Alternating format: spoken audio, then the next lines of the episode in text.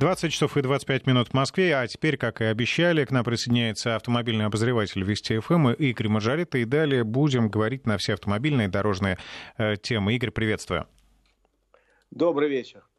А, конечно же, хочется в первую очередь поговорить об этой долгожданной трассе, трасса М-12 Москва-Казань. А, Михаил Мишустин дал, по сути, старт ее э, строительства. Давай поговорим о ней. Чем она так примечательна, дорога, и как она будет строиться?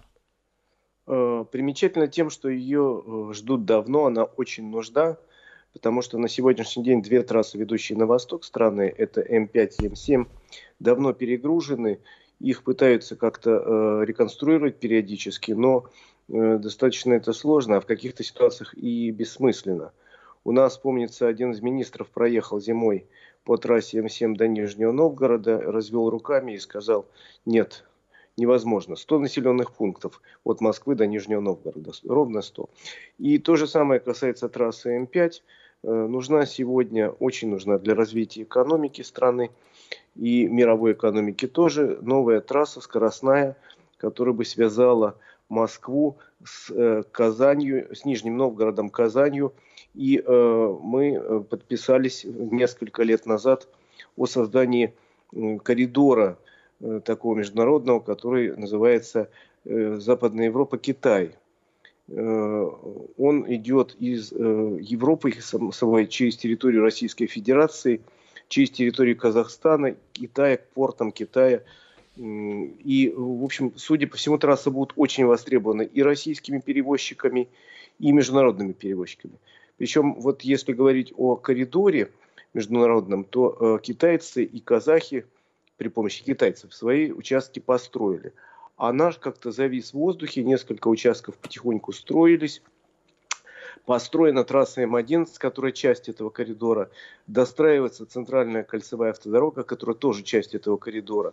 А вот с основной частью от э, ЦКАДа, условно говоря, от Москвы и до Казани, а потом на юг, до Оренбурга, до границы, вот с этим были разговоры, до последнего времени говорили, да, надо строить эту дорогу, но как-то денег нет, давайте ее будем строить постепенно, не спеша, до 27 года – причем начнем строительство с двух сторон, от Москвы, а потом сразу начнем строить э, э, участок в Казахстане, участок Башкирии уже готов. Ну, в общем, как-то так, не спеша. Но э, нынешний глава правительства и его заместитель взялись за это дело, что называется, быка за рога, э, я имею в виду Марата Хуснулина, и э, вот говорят, что надо эту дорогу построить за 4 года, и это вполне себе осуществимая задача. Дорога, я надеюсь, действительно появится в 2024 году. Хотя вот, действительно сроки очень сжаты. Сейчас идут только проектные работы и подготовительные работы в, в Московской области, а также в Самарской области. Там начинает строиться новый мост через Волгу и обход Тольятти. Э, дорога, еще раз говорю, будет грандиозная. До Казани будет 700 э, километров, причем она будет обходить все крупные населенные пункты. Э, и мелкие тоже, будут скоростной, ну а к крупным населенным пунктам будут, соответственно, отходить дороги э, другие, которые, вот, собственно, позволят вывести пассажиропоток, грузы и так далее. Я могу сказать, что знаю только о том, как она пройдет вот в Московской области и в Владимирской области, более-менее известно, потому что она пойдет э, южнее нынешней трассы М7, в обход населенных пунктов. Это будет, наконец, долгожданный обход Балашихи и Ногинска. О котором мечтают Потом... все водители, которые вынуждены ежедневно практически ездить по этому маршруту. Игорь, э, давай мы э, сделаем сейчас э, паузу и более подробно, чтобы не спешить уже, расскажем о перспективах этой дороги сразу же после выпуска новостей. 20 часов и 35 минут в Москве. Мы возвращаемся в эфир вместе с Игорем Маржаретто. И я напомню, что мы говорили о перспективах строительства трассы М12 э, Москва-Казань. Как уже сказали, э, построить ее планируют в ускоренном режиме до 2024 года. Э, Игорь, проверка связи. Да, все хорошо. Да, мы говорили о том, да, как пройдет трасса по Московской области и Владимирской области. Да, вот я хотел сказать, что почти со всеми регионами уже согласованы траектории, примерные траектории прохождения трассы. Насколько я помню, в Московской области, еще раз говорю, это долгожданный обход Балашихи и Ногинска. Дальше в Воронежской области трасса пойдет южнее М7 тоже и будет проходить где-то в районе замечательного старинного русского города Мурома, конечно, не через Муром, Э, недалеко, но к, к Владимиру будет отходить э, тоже скоростная дорога, которая позволит ускорить, например, проезд из Москвы до э, Владимира, там, условно говоря, до двух часов на машине. Сейчас это невозможно ни при каких обстоятельствах, потому что трасса М7 перегружена. Соответственно, дальше она пойдет в сторону э, Нижнего Новгорода, но опять же будет ниж, э, южнее идти трассы Э, М7, и э, к Нижнему Новгороду будут подходить отдельная дорога, соединяющая. Э, говорят, что можно будет до Нижнего Новгорода с ветерком доехать часа за три с половиной. Это классно. Ну и дальше Казань впереди. Тоже в город трасса заходить, естественно, не будет. Будет проходить несколько в стороне. И дальше уже сразу поставлена задача проектировать дорогу уже до Екатеринбурга, таким образом пробив современный скоростной коридор – от Москвы до Екатеринбурга. Ну и э, в Татарстане дорога будет уходить на юг через э, частично территорию Башкирии, где уже построена часть этой дороги, до Оренбургской области, где выходит на границу с Казахстаном. И таким образом появляется действительно полноценная э, дорога Европа-Западный Китай, по которой можно грузы отправлять в обе стороны без всяких проблем. Темпы бешеные, но темпы, собственно, для строителей нормальные. Тут проблемы другие. При строительстве такого огромного, гигантского, можно сказать, мегапроекта всегда возникают вопросы организационные. Они решаются тяжелее всего. Я имею в виду отвод земель, согласование с местными э, властями и местными жителями, потому что всегда найдутся э, люди, которые скажут, нет, мы здесь не позволим провести дорогу. Ну, кажется, тут решено практически по всем регионам, э, объяснили важность этой дороги. Да и все понимают, потому что эта дорога даст новый толчок экономический развитию регионов многих и связям между регионами. Я вот хочу добавить, что вчера буквально Михаил Мишустин сообщил, что подписал э, постановление, которое отменяет третью часть практически всех СНИПов, Возможно, что это повлияет и на строительство дороги, в том числе, что эти нормы там строительные нормы будут э, отменены, и не придется столько времени тратить на согласование, что, конечно, позволит тоже вот уложиться в такой короткий срок. Да, ну и, и очень сложный, конечно, вопрос там перенесения коммуникации. Ну, в общем, э, как объяснил, э, насколько я понял, Вячеслав Петушенко, глава госкомпании «Автодор», которая будет строить эту дорогу, что, э, в принципе, темпы очень э, серьезные, но э, компания готова к этому, подрядчики тоже готовы. Тем более, еще раз говорю, в Московской области уже практически идет перенос коммуникации вовсю, и земли, отчуждение земель закончено. В других областях тоже процесс стартовал. В следующем году, как я подозреваю, довольно бурными темпами начнется строительство, причем сразу с нескольких точек. Участвует в этом не только госкомпания «Автодор», но и «Росавтодор», который уже приступил к строительству э, нового моста через Волгу в районе Тольятти и обхода города Тольятти. Это будет часть трассы. Э, так что э, есть основания надеяться, что все будет работа выполнена в срок, тем более, что нужда в этом есть. Да и вообще это выгодное дело для страны, когда строится такая дорога, это начинает работать целые отрасли промышленности. Тут же потребуется огромное количество и бетона, и асфальта, и э, других строительных материалов, и металлов. Э, не говоря уже о том, что непосредственно на строительстве будут задействованы порядка 30 тысяч человек и тысячи единиц техники, а опосредованно в качестве поставщиков, поставщиков будут работать еще 1150 народу. То есть это серьезный проект, который принесет большую выгоду и регионам, и России в целом. Игорь, еще момент важный. Э, трасса будет бесплатной? Нет, трасса будет платной. Трасса будет платной. Это изначально определено, но она, поскольку строится с участием государства, цена будет э, изначально невысокой. Как правило, сейчас э, те участки, которые, например, построены при участии государства, имеется в виду на трассе М4 Дон, М3 Украина, М11 и на ЦКАДе, там цена обычно исходит из того, что примерно полтора-два рубля за километр. То есть, если ты ездил на Санкт-Петербург, знаешь, что большинство участков, они достаточно недорогие, но плата взимается. Ну, здесь обойдется без э, частных денег, да, то есть, я имею в виду, не будет таких они участков, где цена деньги, в разы превышает все остальное. Да, государство здесь определяет все расценки. И еще раз говорю, речь идет о том, что полтора-два рубля для легкового автомобиля за километр пробега. Я сужу по дороге М4 Дон, по которой есть платные и бесплатные участки. И смотрю, сколько идет автомобилей по платным участкам. Это уже больше, чем по бесплатным. Потому что все оценили возможность быстро и безопасно доехать из точки А в точку Б. Ой, это еще один момент такой. Это я вычитал, что северо-восточная хорда в Москве будет соединена с этой трассой новой, что позволит, в общем, быстро вылетать, да, без проблем на новую трассу и уходить из Москвы на Казань. Дело в том, что другие магистрали э, там достаточно плотно.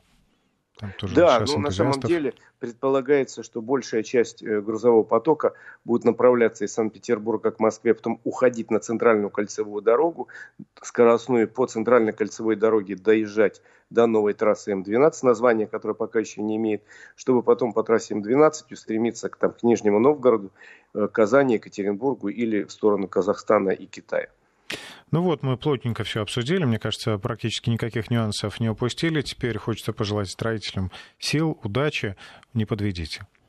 Да, очень хочется. А мы поехали на другие темы. Будем говорить э, тоже о важном моменте. Для многих автомобилистов принято решение продлить э, срок обмена прав, э, который да, переносили из-за коронавируса. Это очень важно, потому что мне такие вопросы уже задавали, писали наши радиослушатели письма, а что я сейчас не успеваю, вроде открылись, работает все пункты ГАИ, но слишком большой наплыв. Действительно, у нас, я уже говорил, ежегодно должны менять права и получать новые примерно 7 миллионов человек. Э, три месяца, считай, э, пункты ГАИ работали, но работали в усеченном виде, потому что запись шла через госуслуги, старались развести людей, чтобы они не толпились одновременно, это имеется в виду те, кто сдает э, впервые на права, и, соответственно, тоже не толпились те, кто меняет права. И таких людей разрешили этим людям по приказу до э, менять права уже позже. А действуемым считаются эм, э, те права, срок действия, которые закончился с 1 февраля до 15 июня. Тут многие говорили, а мы не успеваем до 15 июня, и теперь официально, совершенно официально разрешено менять права до э, Нового года. То есть у вас есть 6 месяцев, чтобы заменить э, права, которые уже э, формально утратили э, свою силу, на самом деле продолжают действовать, заменить на новые. Ну э, и что касается тех людей, которые должны менять, там, условно говоря, были 16 июня. Их эти послабления не касаются, тянуть до Нового года нельзя. Надо записываться на прием, надо идти получать медицинскую справку, если вы продлеваете, э, если вы получаете новые права. И вперед э, за э, новым э, образцом, за новым документом. Это очень хорошо, потому что, в общем, когда мне задавали вопрос, я говорю, ну, все-таки в МВД и в ГИБДД сидят люди, понимающие, что ну, невозможно сразу посчитай, 7 э, миллионов в год, получается, в месяц э, там 1600 должны были получать, не одновременно порядка 2 миллионов вдруг пойдут в ГАИ менять права, невозможно просто справиться будет с таким потоком, если его, что называется, не размазать на несколько месяцев до Нового года. Ну, и я думаю, так что, что многие рады, что придет. Можно. Ну, есть такие люди, которые э, не любят все эти бюрократические истории и откладывают все на последний момент. Вот как раз для них, мне кажется, тоже эта история будет приятной.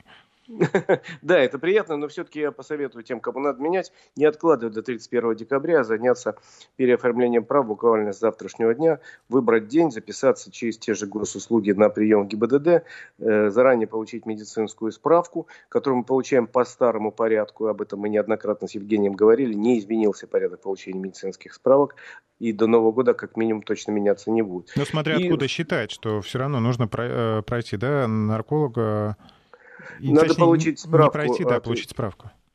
Из наркологического диспансера и психоневрологического о том, что вы там у них не состоите на учете. Соответственно, и потом пройти пять врачей и получить бумажку с фотографией и печатью о том, что на ближайшие два года вы допущены до управления автомобиля без ограничений. Так что вперед и заниматься этой справкой. Хорошо, мне еще не скоро. Но зато скоро продлять ОСАГО, а там нас ждут какие-то новые правила. Да, у нас вступило в силу изменения по ОСАГО, и на этой неделе Центробанк разъяснил, как будут действовать эти изменения. У нас увеличен тарифный коридор, увеличен на 10% вверх-вниз – мы это, может быть, и не очень заметим, как не заметили в прошлом году увеличение на 20%, потому что тогда плюс-минус 20%, но в результате на 5% в среднем подешевели э, полис и ОСАГО. Сейчас появляется новая э, система. С 24 э, августа вступит в силу новое положение, по которому появится новый коэффициент личный водителя, где будет учитываться целый ряд параметров. Сразу Центробанк предупредил, что не будут учитываться вещи, которые каким-то образом дискриминируют э, человека. То есть не будут учитываться его, там, условно говоря, раса, национальность, не будут учитываться э, там, Цвет волос. условно говоря условно говоря, там, э, вероисповедание и так далее, и многие какие-то вещи, которые ну, не будут учиться, хотя мы вот на уровне анекдотов с тобой, например, уверены, что, условно говоря, выходцы с Кавказа водят более агрессивно, чем, условно говоря, э, уроженцы ну, Якутии. Это действительно так, но другие выходцы с Кавказа водят аккуратнее, чем мы с тобой. Да, совершенно верно. То есть есть, конечно, национальные черты, но их при, подели... при расчете... Нельзя э, всех вот этих... грести под одну гребенку.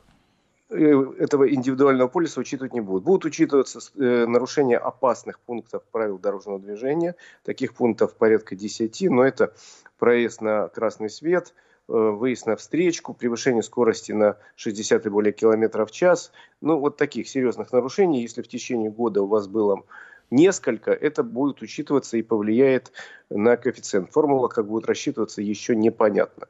Кроме того, если вы добровольно, совершенно по желанию, установить у себя на автомобиле телеметрическое оборудование. Это тоже будет учитываться, потому что оно снимает э, целый ряд параметров, которые позволяют определить аккуратный водитель или агрессивный, например. Ну и еще будет целый ряд параметров. В принципе, предполагается в конечном итоге, что э, для водителей э, аккуратных, не нарушающих ПДД, которые немного ездят в течение года, будет дешевле полис, а для водителей агрессивных будет полис дороже ну, не надо пока пугаться, что они будут там в 10 раз, пока речь идет о разнице, там, условно говоря, в 10-20%, не более того. Но все равно это приятно мне, например, как человеку, который э, тьфу -тьфу, постучал по дереву, э, редко крайне нарушает правила дорожного движения. Э, Женя Яковлев, который тоже не нарушает правила дорожного движения, будет дешевле э, полис, а какому-нибудь там, я не знаю, Ивану Петрову, который условно, это условно, человек, который э, все время э, носится там, я не знаю, как оглашенный, и пусть не попадает в аварию, но создает такие аварийные ситуации, для него полис будет дороже. Нормальная мировая практика по этой схеме прошли практически все европейские страны 10-20 лет назад. Э, это не вызвало подорожания страховых полисов, но зато сейчас, вот, например, если спросить немца, а сколько у вас стоит в среднем страховой полис, ОСАГО, он пожмет плечами и скажет, не знаю и не могу знать, и ни в коем случае это невозможно узнать, потому что я плачу, там, условно говоря, 300 евро в год, а там э, 18-летняя дочь моего соседа, э, которая только получила права, и ей ее поклонник подарил новый Land Rover, она платит, соответственно, 2000 евро. Э, в конечном итоге, через сколько-то лет, может быть, и у нас такая разница будет. Но пока разница будет не слишком большой, хотя она и будет. И, в общем, это, наверное, заставит кого-то задуматься, а может быть, не стоит мне гонять. Мало того, что это опасно, а мало того, что там расход бензина возрастает – еще и дороже страховой полис. В общем, дорого по всем параметрам. Да. Бить, бить подгонять рублем к ответственному вождению. Что еще поменяется? Конечно. Это совершенно правильное решение. Еще раз говорю, вся Европа прошла по этому пути, и нам, собственно, надо вот в этом смысле лучший опыт чужой перенимать, переносить на нашу почву, ну, с учетом наших реалий, конечно же. Еще какие-то есть нюансы вот в новых правилах ОСАГО? Нет, пока ничего больше нету. Мы ждем появления, собственно, формулы, которую должен предоставить, э, должен предоставить Центробанк. Причем все компании э, могут плюс-минус менять эту формулу, но я сказал, что есть некоторые табу, но э, могут вносить небольшие изменения в формулу, однако же вся информация о том, как рассчитывается полис, должна быть на сайте компании, с тем, чтобы человек мог понять, почему он заплатил на тысячу рублей больше, чем в прошлом году, или наоборот на тысячу рублей меньше. Посмотрел так, по формуле меня посчитали, вот у меня, значит, на тысячу рублей меньше, класс. А э, почему больше? А вот у меня там вот нарушения были такие, ну, в следующем году постараюсь ездить поспокойнее. То есть, э, в принципе, э, Центробанк считает, что настаивает на том, что такая информация обязательно будет открытой, открытой для всех страхователей, чтобы они могли лично убедиться, что правильно рассчитан э, стоимость полиса, правильно выставлены все коэффициенты, и на самом деле ничего там такого не придумано. Это не жадные страховщики придумали содрать с него лишние 100 рублей. А, Игорь, сколько уже существует система ОСАГО в нашей стране? С 2003 года она работает, но, честно говоря, первые годы, вот начало 2000-х годов, было очень много нареканий. Последние несколько лет нареканий гораздо меньше. Но они, тем не менее, потому... есть. Они, тем не менее, есть. И более того, есть такой противный момент. Неизвестно какое количество, но довольно большое, людей ездит без полиса ОСАГО, считая, что я там такой опытный, зачем я буду платить эти деньги, я все равно никогда не попаду в аварию. И есть такие ситуации, даже у моих знакомых, которые попадали в аварию, потом пытались долго, мучительно получить деньги с виновника ДТП, и иногда без, без, безуспешно. Безуспешно. А, Поэтому э, у нас, э, как нам обещают, все-таки с этого года заработает система, когда камера видеофиксации будет э, определять автомобиль без полиса ОСАГО и, соответственно, выносить штрафные санкции. А в Госдуме сейчас рассматривается всерьез вопрос об увеличении штрафа за отсутствие полиса ОСАГО. Я хочу отметить, что еще есть такая категория, которая считает, что полностью уверена в том, что полис у них есть, но на самом деле он поддельный. Да, он поддельный. Есть такие люди, которые покупают сознательно. Ой, ой дешевый, дешевый. И, и думая, что вот э, мне главное, что есть что показать, а остальное все ерунда. Кто-то действительно просто не знает, что он купил поддельный полис э, или у мошенников, или имейте в виду в электронном виде. Сейчас примерно каждый второй покупает полис. Полис покупается только на сайте страховой компании, где вы его приобретаете. Никакие посредники в, в, в электронном виде не работают. Это мошенники будьте внимательны. Я хочу сказать, э, еще была такая история, но сейчас прошла уже санация, да, большинство э, безответственных страховых компаний закрыто, а вот мне повезло, в кавычках, э, врезался мне человек, у которого компания банкротилась. Все обернулось очень просто и даже выгоднее. Мне сделали независимую экспертизу, я пришел в РСА, да, по-моему. Российский они... союз автостраховщиков. Да, и мне, в общем, выплатили всю эту сумму Э, Причем, я говорю, хорошо просчитали. Не дилер считал, не кто-то еще, а независимая экспертиза все посчитала, и я прекрасно получил выплату. Ну, видишь, как хорошо. Что ж, я хочу пожелать всем безаварийной дороги. Спасибо Игорю Маджарета. В 14 часов в воскресенье встречайте и будем ждать новых историй. Спасибо, Игорь. you